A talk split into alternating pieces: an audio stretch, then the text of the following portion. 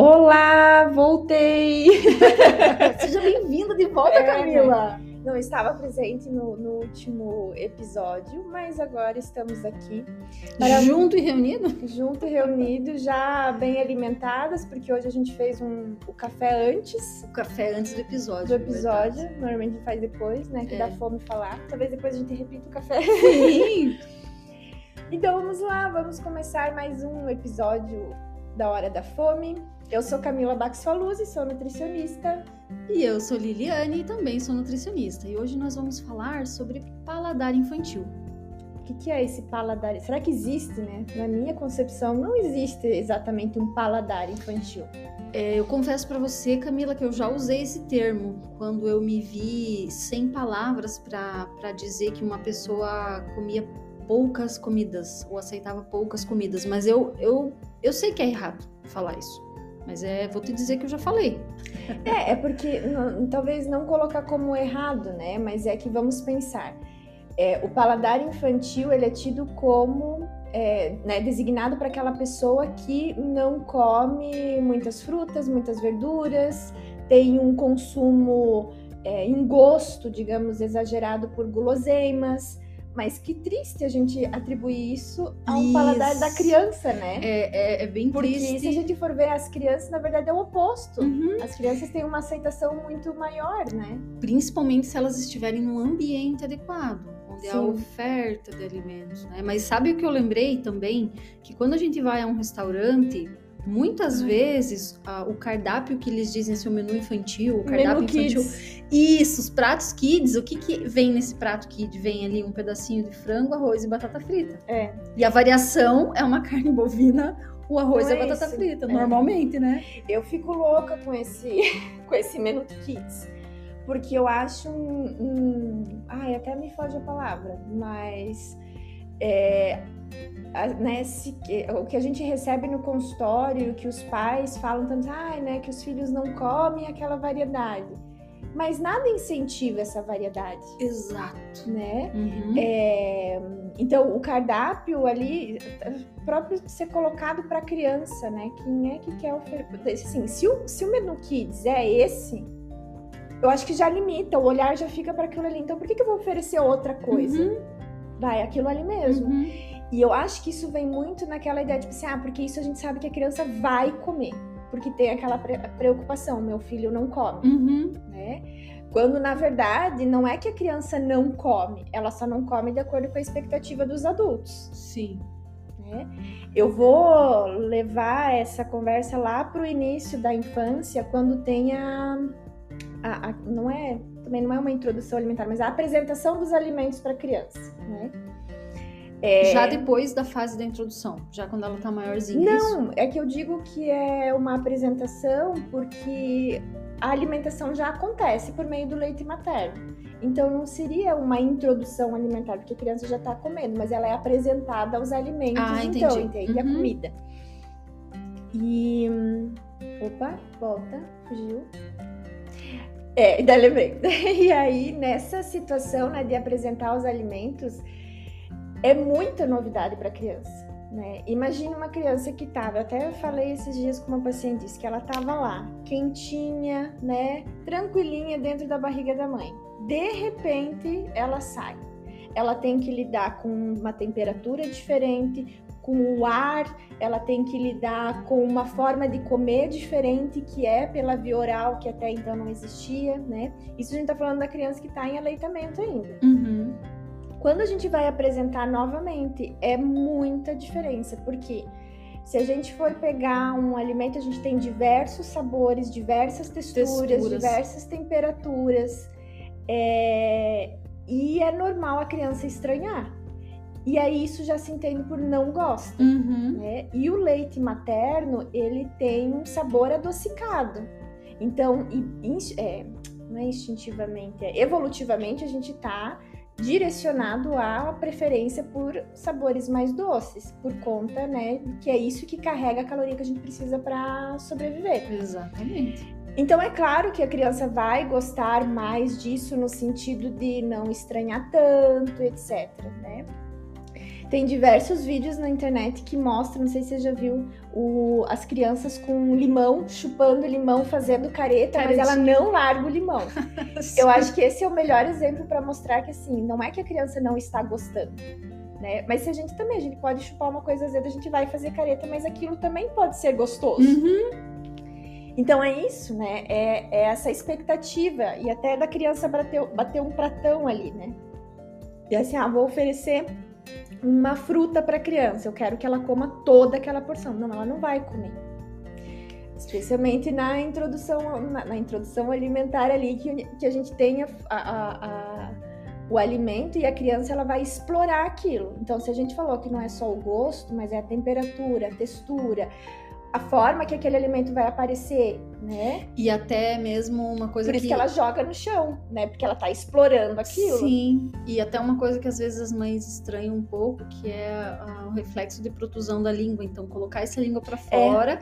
É. E aí a mãe pensa, não, não gosta porque tá jogando fora o alimento. Mas na verdade ela tá tentando entender o que ela faz com a língua. O que, que eu faço com isso, né? enquanto ela come. Porque até então ela apenas sugava ali, seja no seio, numa e é importante que isso aconteça. É né? É importante. Até para ela aprender o que é comida e o que não é.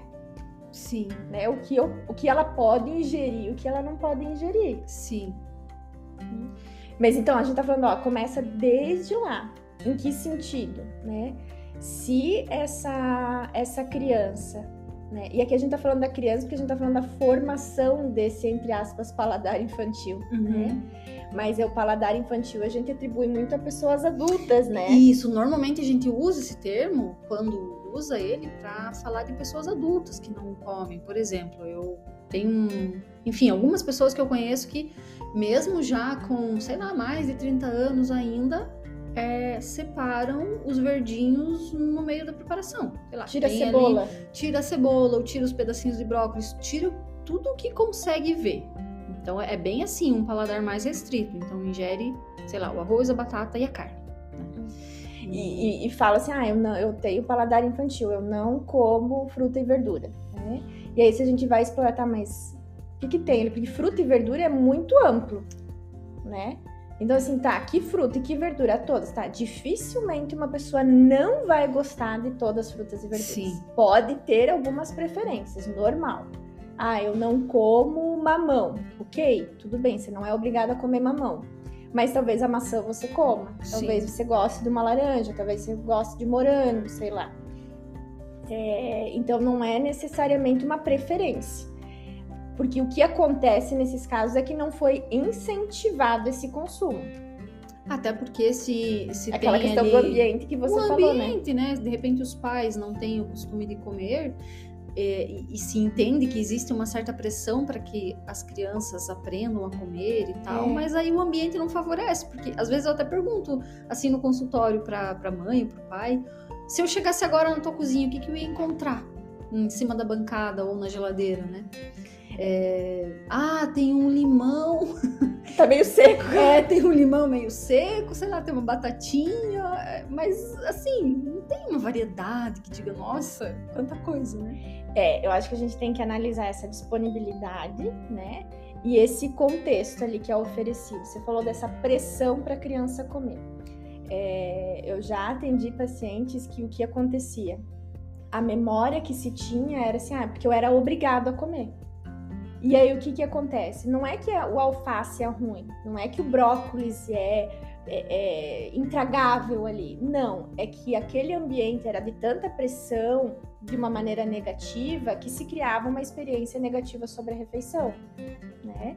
E aí, claro, a pessoa não quer mais ver aquilo, porque a forma dela evitar o conflito é evitando aquela comida. Exatamente. Né? Olha então, como não... isso é, é mais mais profundo, né? Do que simplesmente dizer assim, ah, não gosto, não quero comer. É. E aí veio a criação do rótulo, né? Tipo, ah, o fulaninho não come isso, fulaninho não come. A criança ela não comeu uma vez, e aí já criou o rótulo que ela não come. Ela cuspiu, uhum. né? Aquela comida, ah, ela não gosta. Aí o que que faz? Nunca mais eu ofereço. Se eu nunca mais ofereço, a, a comer é um aprendizado. Comer. Então a criança uhum. nunca mais vai aprender a comer aquilo.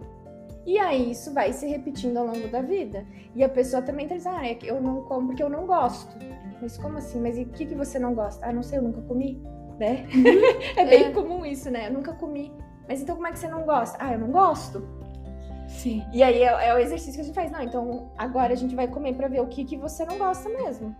Porque às vezes você pode gostar. E na maioria dos casos que eu tive experiência, não era por gosto. Não era, era, o sabor em si. Não era. Era tipo assim, não, eu comi e não foi mal. Não é delicioso. Mas aí quanto mais a gente come, mais aquilo vai se tornando familiar, né? Sim, a habituação o... do é, paladar, né? Exatamente. E aí a questão da disponibilidade. Então, se eu nunca mais ofereço, nunca mais eu tenho disponível. É, e aí a gente pode pensar nessa disponibilidade não só né, para criança em desenvolvimento, mas para os pais.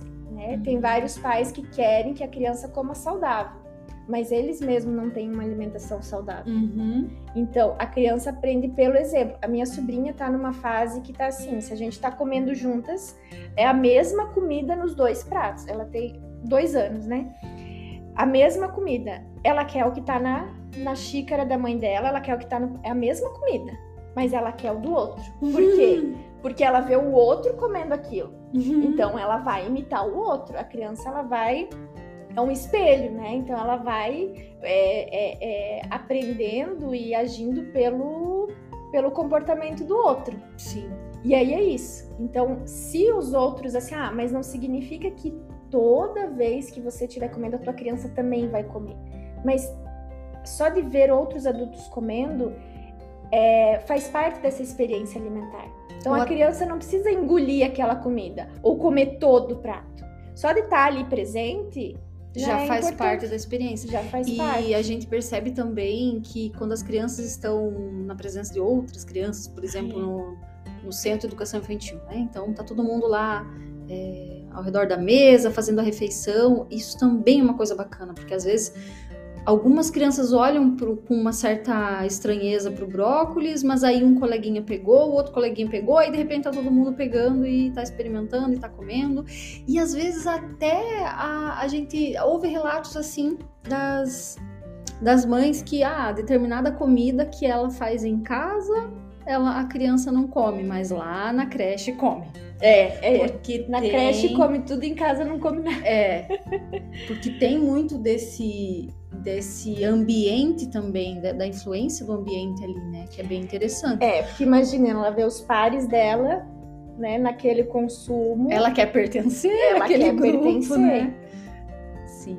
É Mas aí também tem casos, né, Camila, que, que a gente chama de neofobia alimentar.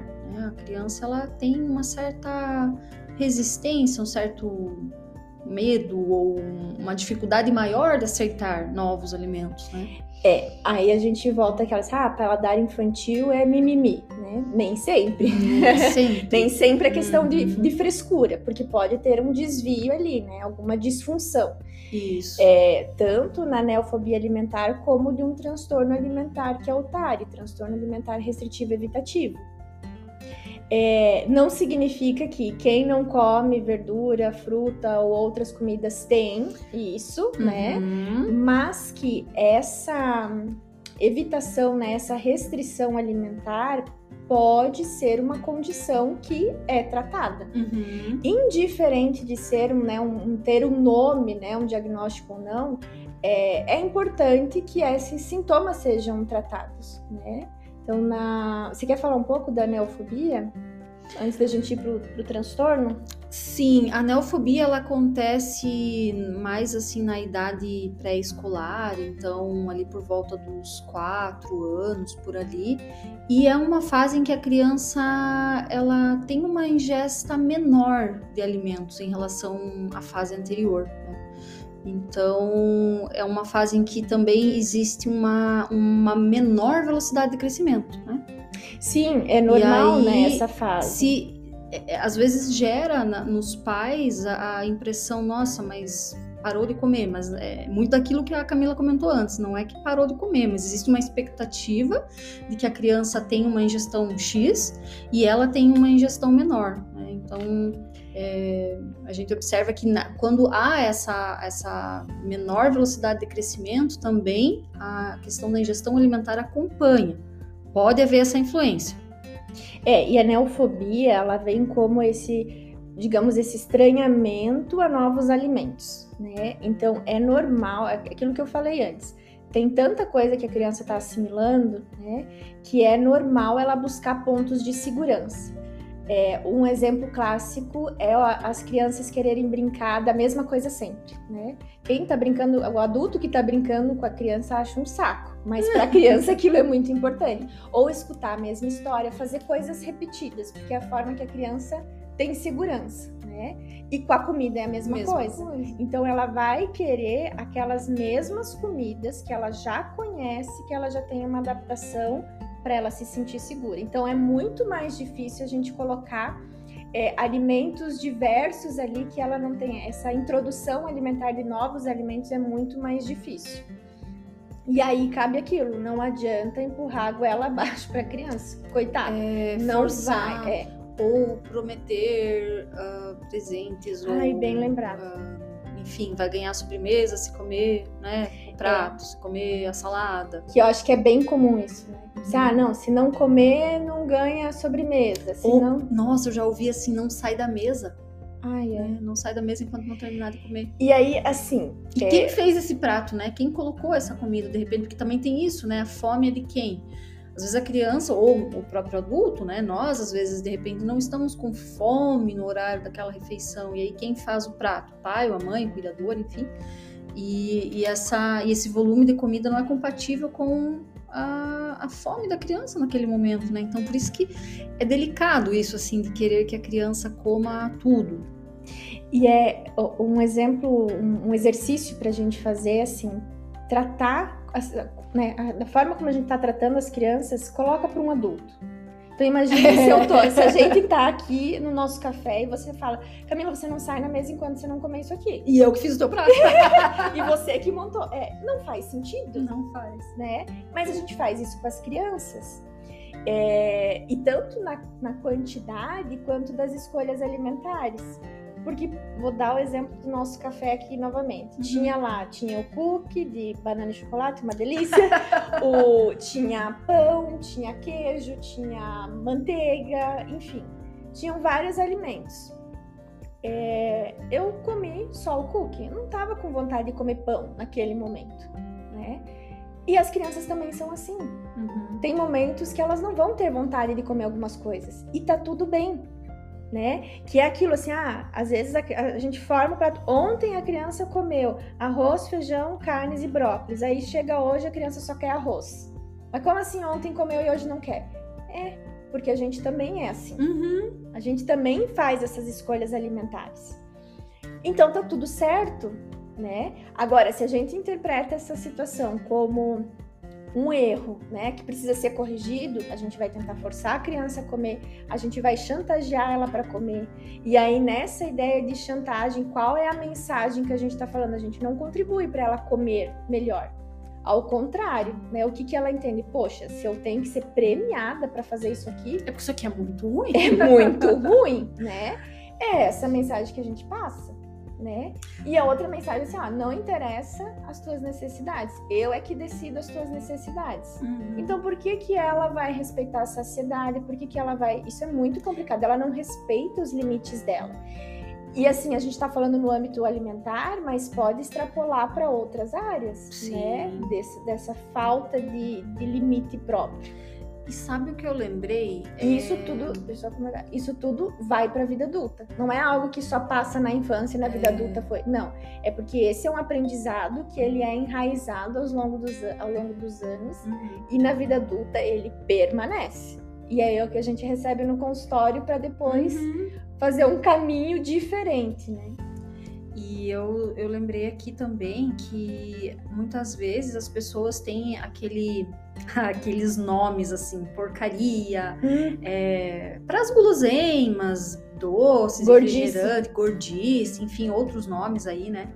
E aí, o que que acontece, né? Esses alimentos são os alimentos que estão presentes nas festas de aniversário, por exemplo, né? Então, fica contraditório no mínimo contraditório. No de você mínimo. dizer que ah, esse alimento não presta, não é bom, não é saudável, é porcaria. Mas aí, de repente, quando tem uma festa, um momento especial em família, qual o alimento que está presente? É justamente esse alimento que foi colocado como uma porcaria. Então, parece, né, no mínimo, estranho. E, e na mentalidade, a gente tem que se colocar na, na mentalidade da criança, né? Se você fala pra mim assim, ah, esse chocolate aqui é, é ruim, não faz bem. E eu como chocolate, eu falo assim, meu, pera lá. Como assim é ruim? Eu tô comendo isso e tá delicioso. Tá delicioso. Não, não faz sentido o que você tá falando, Sim. né? Então, e aí essa é outra mensagem. Não, pera lá. Então, o que, que você tá me falando não tá batendo com a realidade, né? E é tão comum, né, a- a- esse, o uso desses termos, assim, entre os adultos, mas também com as crianças. Puxa, como que a gente poderia, sabe, tratar os alimentos com mais neutralidade? Mas quando a gente fala de neutralidade, algumas pessoas até estranham. Não, mas como assim não existe porcaria? Como assim não existe alimento ruim, né? Enfim. E agora eu fiquei pensando, né? A gente tá gravando no Dia das Crianças, né? Você tinha se ligado disso? Não! Crianças a todos! É, e, e sabe o que? A gente tá falando, né, desse paladar infantil, que a gente se refere ao paladar dos adultos, que tem Uhum. essa limitação. É, E aí eu, eu coloquei no meu Instagram sobre cuidar dessa criança interior, desse- dessa infância, porque é isso que a gente vai ter que fazer na terapia nutricional também, né? Uhum. voltar à infância, porque lá a gente vai entender o que foi formado para ter o, o, o resultado de adulto de hoje, Sim. né? então não é um não é um, um um episódio somente para as crianças, né? Ou para quem é pai, mãe, enfim. É um episódio para todo mundo. Sim, é verdade. Né? Uhum. Quem tem essa limitação ou não, quem tem filho ou não, é para todo mundo.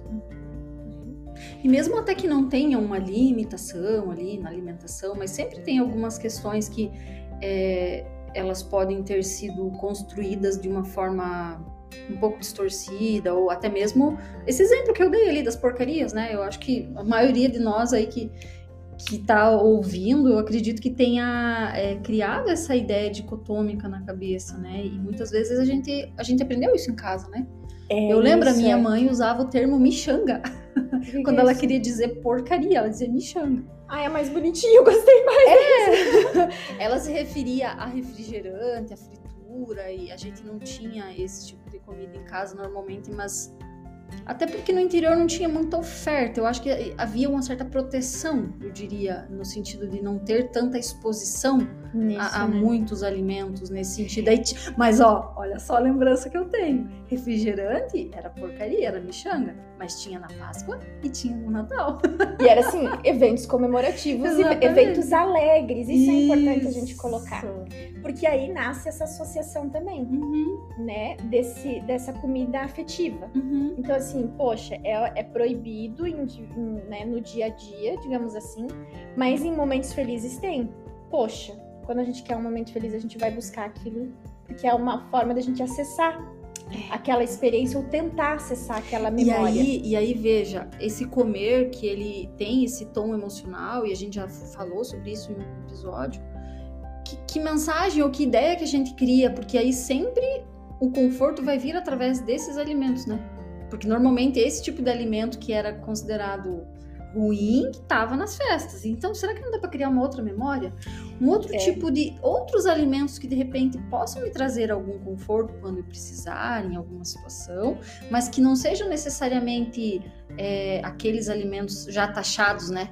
Que, Eu acho que não é nem só esses os alimentos em si, né? Mas é por, por exemplo, assim, ah, em vez de sair para tomar um sorvete, a gente vai passear num parque. Não precisa ter a comida envolvida. não precisa ter sempre a comida envolvida. É, é, é dissociar né, a, a- essa ligação muito forte entre momentos de celebração. De, claro que os momentos de celebração sempre vão ter comida. Tá tudo bem com isso. Mas Uhum. não fazer que seja a única, o único momento que esse alimento aparece. Uhum. né? Isso não significa que é para ter refrigerante em casa todos os dias e beber refrigerante toda a refeição. Não é isso. Mas é não deixar essa associação somente para esses eventos felizes. Eu, quando você falou isso, eu lembrei que agora, até no Dia das Crianças, é uma época que é, várias pessoas presenteiam as crianças com docinho. Uhum, né? No, no Halloween, ali no Dia das Bruxas, é o que vai acontecer também. Uhum. As crianças vão ter um maior acesso, né? E aí, assim, tá tudo bem, né? A gente colocar o doce faz parte dessas celebrações, principalmente no Dia das Bruxas. No Dia das Crianças, nem tanto. Porque a criança, ela quer presença, ela não quer necessariamente o doce em si. E aí é nova, uma criação nova, né? Associar o doce à presença, se essa presença faz falta no restante dos dias, né? É, mas é, é, olha que contraditório que é. Os adultos não querem que a criança coma doces em excesso, ao mesmo tempo eles favorecem com que isso aconteça. Uhum. Por isso que quando eu falo, né, que o tratamento é, na nutrição é, de crianças e adolescentes é um acompanhamento dos pais. Total. Principalmente de criança. Adolescente também, mas criança é assim. A, a- é, a gente vê poucas vezes no consultório, porque a gente vai trabalhar com os pais, Uhum. né? Os pais, né? Pai, mãe, os, re- os adultos responsáveis ali. E é engraçado, assim, né? Às vezes é engraçado, essa palavra acho que não foi a mais, a mais feliz escolha. Mas como isso incomoda, às vezes, né? Os adultos responsáveis, a gente trazer essa, essa responsabilidade mesmo para eles, porque é, às vezes a gente recebe assim, poxa, tá aqui a filha, o filho, né, a criança, e dê um jeito, né? Faça ela comer menos, tá comendo demais, diga para ela. "Pe- Peraí, calma, vamos dar um passo atrás. Não é bem assim, né? É bem se incomoda porque chama responsabilidade para quem tem a responsabilidade, né? E não é uma culpabilização, porque a culpa ela vai estagnar, mas é Sim. justamente atribuir. Mas, né, daí não tem como a gente terceirizar, e que é o que Não. muitas pessoas buscam, Sim. né?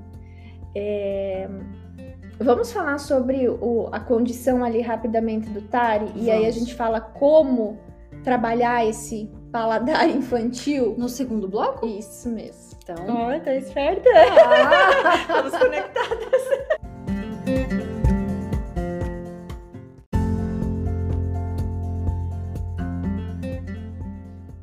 Voltando aqui no segundo bloco, então, é, o que, que é esse TARI que a gente falou um pouquinho antes, né? O transtorno alimentar restritivo evitativo.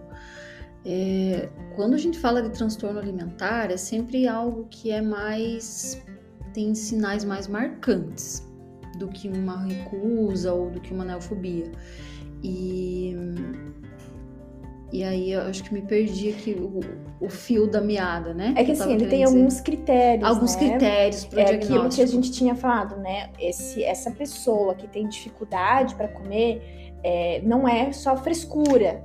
Não né? é só frescura e normalmente não são poucos alimentos, é uma gama maior de alimentos e É. acaba transformando a alimentação desse, desse dessa pessoa, é, ela fica bem limitada. Bem limitada. É a textura, é, é Às vezes até questão de marca, sim, tem uma, um risco de deficiência nutricional, isso é marcante. até dificuldade de, de, de manter um peso ali dentro de, um, de É. uma normalidade, enfim. Afeta a vida social. afeta, afeta a vida né? social e, e não é, é, é diferente assim de, de realmente alguém que só tem ah, algumas preferências mais marcadas assim, né? É Só para deixar claro que quando a gente tá falando de TARI, a gente tá falando de uma condição mais séria, Isso.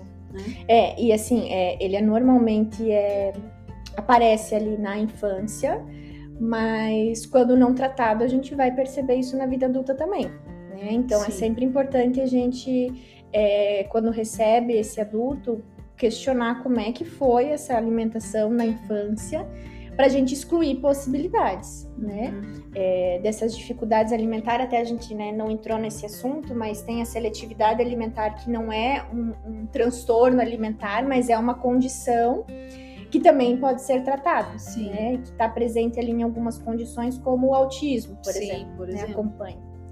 É, E aí, como a gente falou, tem um tratamento e, e é uma, uma alteração sensorial. Né? Então, não é que a criança está fazendo birra, não é que ela não vai comer a salada porque ela vai querer comer o, o chocolate depois, não é isso. Né? Até porque a- as crianças com TARI, elas muitas vezes vão rejeitar o chocolate também. Não é só as comidas, entre aspas, saudáveis que elas Sim. rejeitam. Elas também vão rejeitar aquelas guloseimas. Aquelas coisas gostosinhas. As go- coisas gostosinhas. É. As mi... Como é que é? Michanga. As mixangas. Acho que é uma palavra que a minha mãe inventou, hein? É. É, porque eu nunca escutei. Mas você sempre tem umas palavras novas, assim. Pois então, o meu dialeto majorvieirense ele é bem rico. Inclusive, eu fiz até um. Eu comecei até um dicionário. Tá lá nos meus destaques do Instagram, porque o meu marido, uhum, de vez em quando eu falo uma palavra. Antes, antes eu falava com mais frequência. Palavras que ele não conhece, aí ele ficava pegando no meu pé. E aí o que, que eu fiz? Pois eu vou te mostrar que essas palavras existem. A maioria delas existem no dicionário. Só que elas são pouco usuais. Hoje em dia não se usa, não sei se, enfim. Algumas não existem. Aí são realmente dialetos, palavras que foram criadas e que lá na nossa região é, existe um significado para essas palavras. É, e, se, e as pessoas lá, normalmente as pessoas de mais idade, elas conversam usando esses termos e todo mundo entende. Todo mundo sabe o que está sendo falado. Mas aí, pro Rafa, pro meu marido, né? Era, fora era fica difícil, ficava boiando. assim. boiando. Eu ia falar boiando, que também é uma expressão, né? É uma expressão, mas não dá. Enfim, Tá, Vamos voltar ao nosso assunto. Então, voltando. É, vamos falar, né, né para essa pessoa que se identifica com essas dificuldades alimentares, né, esse adulto que se entende com o paladar infantil, né, o que fazer? É, eu acho que primeiro é buscar esse apoio nutricional para ter um direcionamento, porque eu sempre penso assim. é, a gente tem um conhecimento, né, um- um- uma questão limitada, né? Por exemplo, ah, se eu só conheço azul, eu não vou pedir amarelo. E o Uhum, profissional vai ampliar essa visão, uhum. né? E consegue acompanhar isso. É, E aí trabalhar, né? Não adianta a gente da noite pro dia querer comer as cinco porções de frutas e verduras recomendadas. Não vai acontecer. É um passo a ca... é lento a cada momento, né? E aí é que aí que também que tá esse lento, né? Porque pra pessoa com uma, uma certa seletividade, uma certa restrição alimentar, pra ela não, não vai ser lento. Talvez vai ser lento pra nossa expectativa, pra quem tá Isso. olhando de fora. Nossa, mas como assim? Só um alimento novo por semana? Ou enfim, né? E aí é que Mas tá, pra gente, pessoa, às vezes, ela tá fazendo um esforço pra. Muito. Uhum. E aí a gente sempre tem que comparar com a própria pessoa, né? Porque Isso. assim, ah, eu comi um, um, um- é, um- uma fruta é, todo dia. Ah, mas uma fruta é pouco. Não, para aquela pessoa que não comia nada, Uhum. uma fruta é ótima. Ainda que seja a mesma. fruta. Ainda que seja a mesma, exatamente. E aí é que é importante a gente ter no nosso espaço esse ambiente de não julgamento, Uhum. né? E de É escuta bem importante. da sim. pessoa, né? Porque se a gente for comparar com aquela diretriz nutricional, nossa, uma não é metade do que você deveria consumir. E aí, e aí isso desin- desincentiva. Desincentiva. E aí, Desincentivo existe? eu não sei. Tá. não incentiva, então. É, e aí, se a gente se a gente fica com essa visão assim de olhar só para a diretriz e fazer a orientação, a gente está caindo de novo no mesmo no mesmo de sempre, no que provavelmente essa pessoa tenha ouvido de outros profissionais, né? Ah, poxa, você não come, você tem que comer. Pronto, anota lá, né? Prescrição, escreve lá, come tal coisa, tal Come coisa. isso. Puxa, mas não é assim. É. isso já não funcionou até agora, não vai continuar não funcionando. O caminho não é esse, né? De dizer, só dizer, coma isso. E para além dessa, dessa quantidade ou dessa variedade do, do que a pessoa, o que e quanto ela deve comer, a gente tem que colocar o contexto. Porque a gente falou Contexto. exemplos anteriormente de que o contexto à mesa não era favorável para aquele consumo.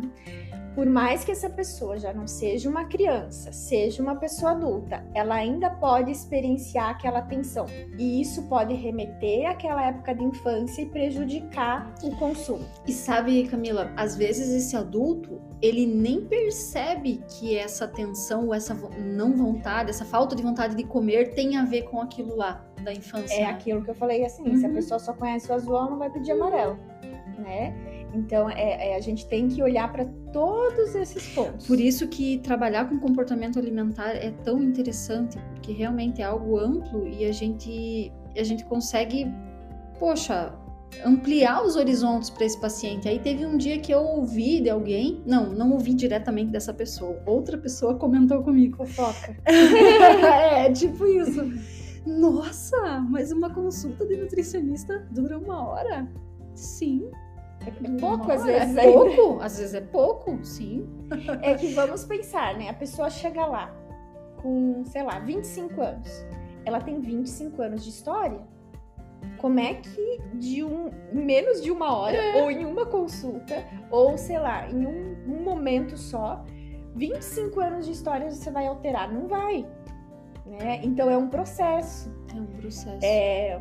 Aí aquela, aquela mesma questão da comparação. Parece lento, mas é porque a referência que a gente tem daquele modelo prescritivo de dieta Uhum. é, um, é um ideal que não existe.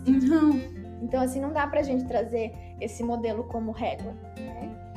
É, mas vale a pena, porque a gente vê o retorno que esses pacientes têm e o bem-estar que eles têm. Porque assim, é algo que a pessoa ela consegue hum, realmente incorporar hábitos novos para a vida, não é uma coisa forçada, por exemplo, eu vou lá, prescrevo tal e tal coisa, a pessoa é, ela Faz se uma semana. ela faz uma semana daquela coisa toda ah, de muita mudança, mas aquilo daqui a pouco não tem mais sentido e não tem mais força para sustentar. É. Então, Às vezes até para algumas pessoas pode funcionar, mas para a maioria não vai funcionar. é isso para e maioria. é bem isso, Uhum, assim, tem que fazer sentido. uhum. E olha o que a gente está falando. A gente não está falando só de uma escolha racional entre comer e não comer. A gente está falando de toda uma estrutura mental formada para que essa escolha seja feita. Então, se a gente não trabalha com essa estrutura, não tem como a gente mudar só os resultados finais ali. Faz sentido que eu falei? Nossa, faz muito sentido. E eu até me recordei é, de uma paciente minha que eu, eu até falo com ela, assim, que ela é um case de sucesso, porque realmente ela ela tá olhando para ela e tá seguindo, né, no ritmo dela e tá avançando. Eu acho muito bonito, assim. Ela comentou comigo há um tempo atrás de que hoje em dia ela já sente vontade de comer comida de almoço, por exemplo que até então ela só sentia vontade de comer comida de lanche. Mas assim, foi todo um contexto de entender o porquê Até chegar lá, né? Nossa, até chegar lá, porque Não é uma é- coisa que a pessoa vai improntar, então eu não como por causa disso. não é, é- envolve envolve desde processo de fazer compras, de organizar a cozinha, de cozinhar, quem cozinha, quem não cozinha. Então assim, são muitas coisas para chegar no ponto de de a pessoa dizer, olha, hoje em dia eu como muito mais verduras assim, eu, eu aprendi que eu que eu gosto de comer. Porque antes eu não parecia que nada era apetitoso. Nada. E agora eu consigo perceber, puxa, isso aqui é gostoso, isso aqui misturado com isso aqui é bom. Isso, Isso aqui eu gosto de comer separado. É realmente um sucesso esse, E alcançar isso, isso, isso, né? para mim, assim, é a leitura do sucesso, porque eu vejo que é, é realmente mudar a relação com a comida. E daí, esses dias eu ouvi um, um negócio, assim, uma pessoa falando que, ah, é, tem gente se preocupando demais com a relação com a comida, porque a comida não sei o quê. Gente, a comida, o que somos nós sem, sem a comida?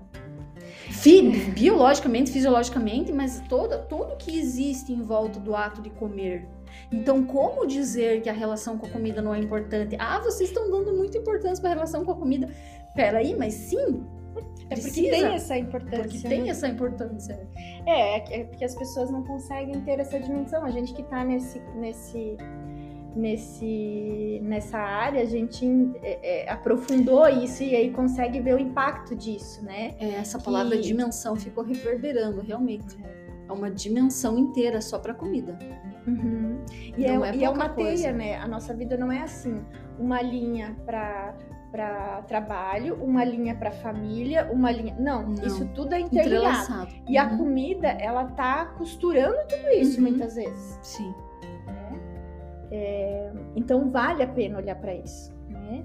E não é só para comer fruta e verdura. A gente falou tanto do consumo de fruta e verdura, mas é para ter uma qualidade de vida.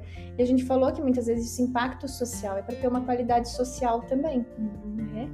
É, e por mais que a gente falou de processo, e essa tua, o teu exemplo foi bom, às vezes é uma questão assim de preparo.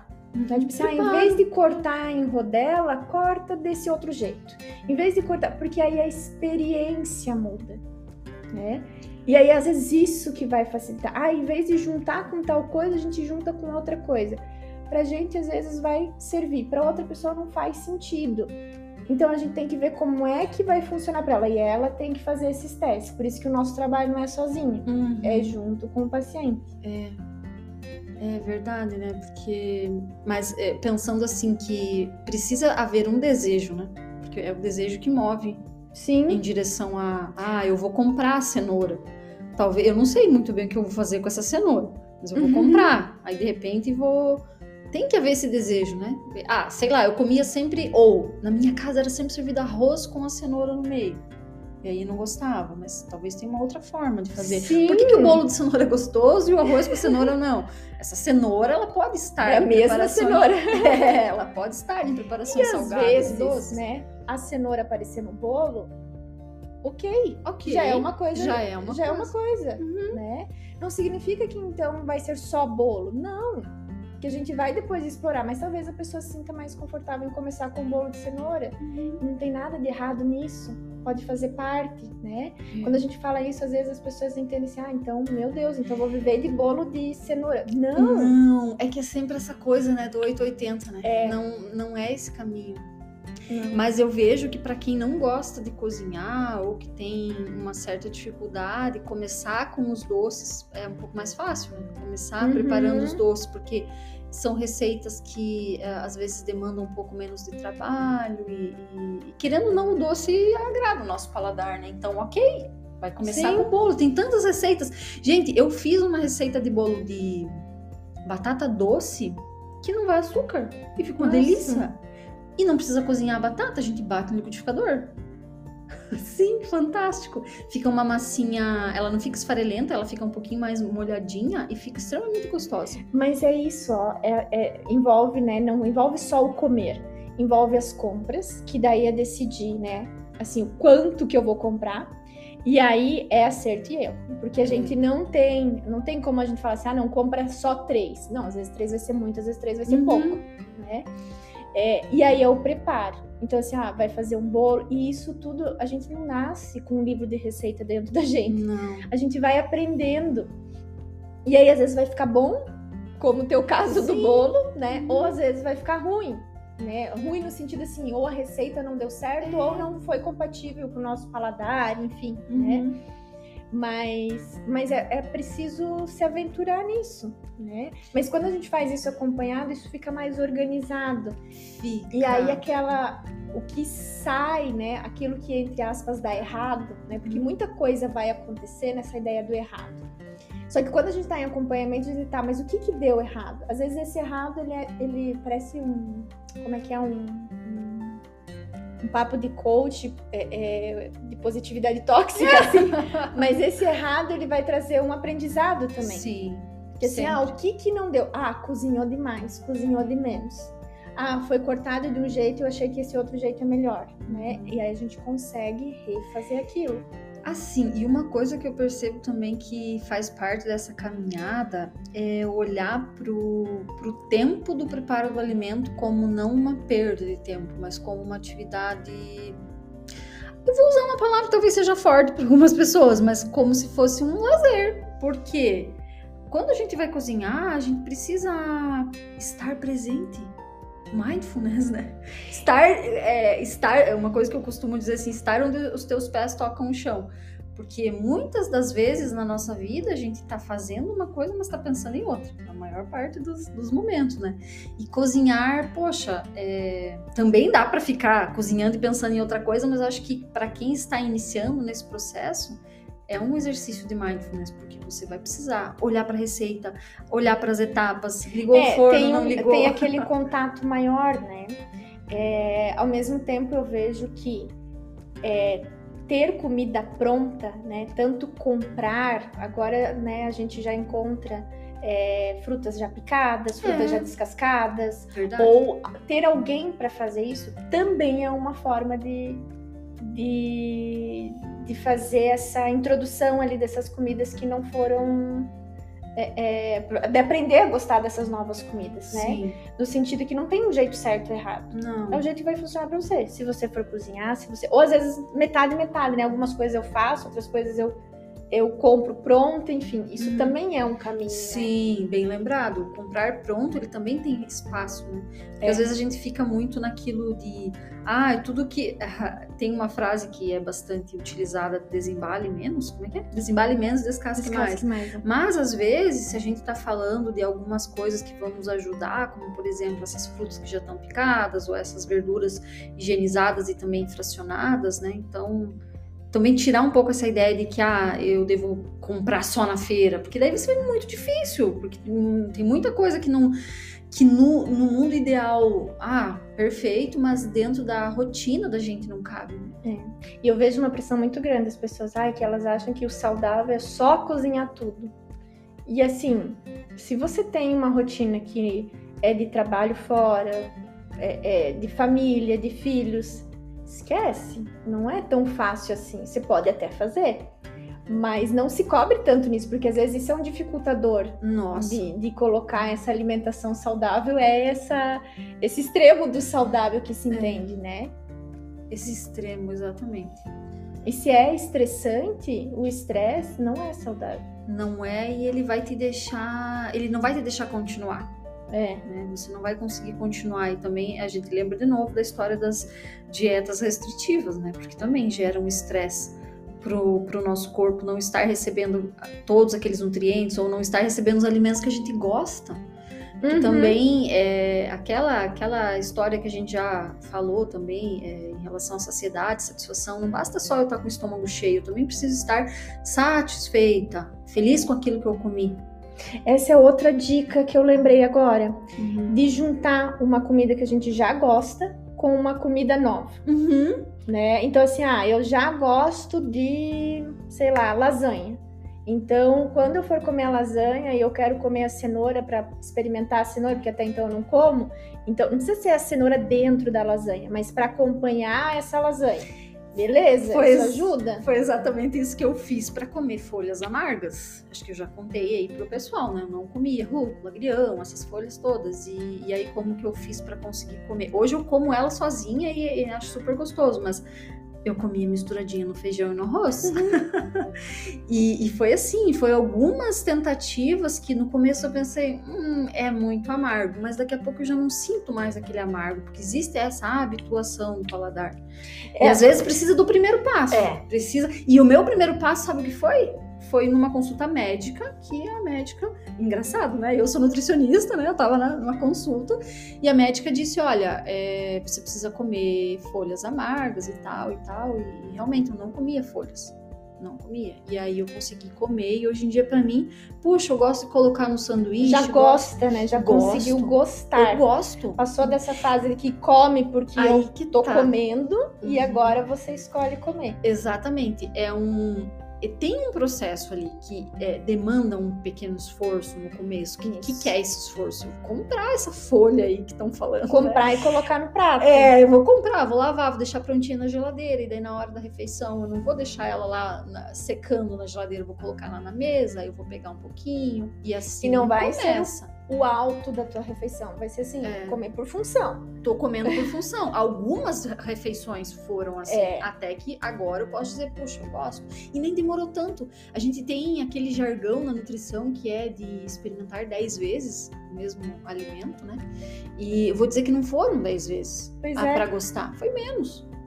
E olha que eu, eu, Liliane, eu tenho dificuldade com amargo, muita dificuldade com amargo, remédio coisa assim. E eu já gosto de amargo. Pra mim, eu tenho uma dificuldade.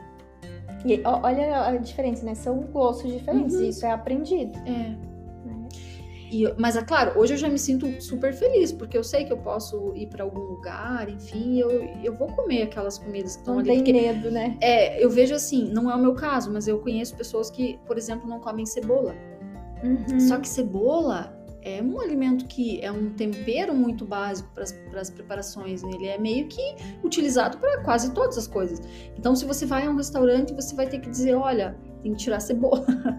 e aí tem preparação que meio que não tem como tirar, assim. Então, puxa. Eu acho que a cebola é um clássico aprendido na infância de ter uma coisinha ali, até cebola, ou quando aparece um verdinho ali no meio do. É o clássico de assim, ah, isso aqui não não gosto, Vou né? pular. E aí vai tirando da comida e às vezes não é um não gosto, é só porque não tava esperando aquilo ali, porque é diferente do, né, uma cebola ali no meio do arroz vai ser diferente, vai se destacar. Não é bem uma questão de gosto, E né? sabe que, falando da cebola, eu lembrei também. Eu não gostava da cebola, mas eu não gostava da textura. Eu É. tinha dificuldade com a textura. E é a mesma dificuldade que eu tenho hoje pra comer sushi. Eu gosto do gosto do sushi, mas a textura me incomoda. Mas eu como, né? Então eu vou num restaurante, eu gosto, assim. Só que o que, que acontece? Quando eu vou comer o sushi, eu tenho que me concentrar, assim. Eu estou mastigando o sushi, porque aquela textura me incomoda. Mas aí, quando eu engulo o sabor ali, eu gosto do contexto. Só que quando eu estou mastigando, eu realmente preciso me concentrar. No começo era mais difícil. Mas você acha Agora- que tem relação com a porção? Porque sushi normalmente é uma porção grande na boca, né? Sabe que pode ser? Eu nunca tinha pensado nisso. Porque quando você fala dessa textura, eu imagino, porque quando eu como sushi, aquela, aquela, como ele é grande, fica bastante tempo na boca até pra Ah, mastigar tudo aquilo, porque eu acho uma porção grande. uhum. E Sabe que faz bastante sentido? É, né? E é o tipo da coisa que a gente não corta? não corta, é isso? Então vamos validar cortar o sushi Vamos validar. Quando a gente for no restaurante, vamos pedir um garfo. para melhor aproveitamento, uma experiência sensorial mais agradável. É, pronto. Verdade. Adorei. Nossa, Camila, tá muito culta hoje. E Será eu que acho foi que o soninho reparador? Ai, foi. Viu? O sono fez Aquela milagre. cochilada depois do almoço, gente. É muito bom, né? Agora ficou estranho, né? Eu não sei. Ela que me contou que ela tava cochilando. Eu tava cochilando e a Lili me acordou e aí agora eu estou aqui. Não, mas já tô desperta. Tomei um cafezinho, um lanchinho, já despertei. É, mas acho que a mensagem final é isso, né? Um passo de cada vez. Né? Todo o avanço é significativo. Não comparem com o outro. Ah, agora sim! Ganhei palmas, olha. Então é isso. Ficamos por aqui.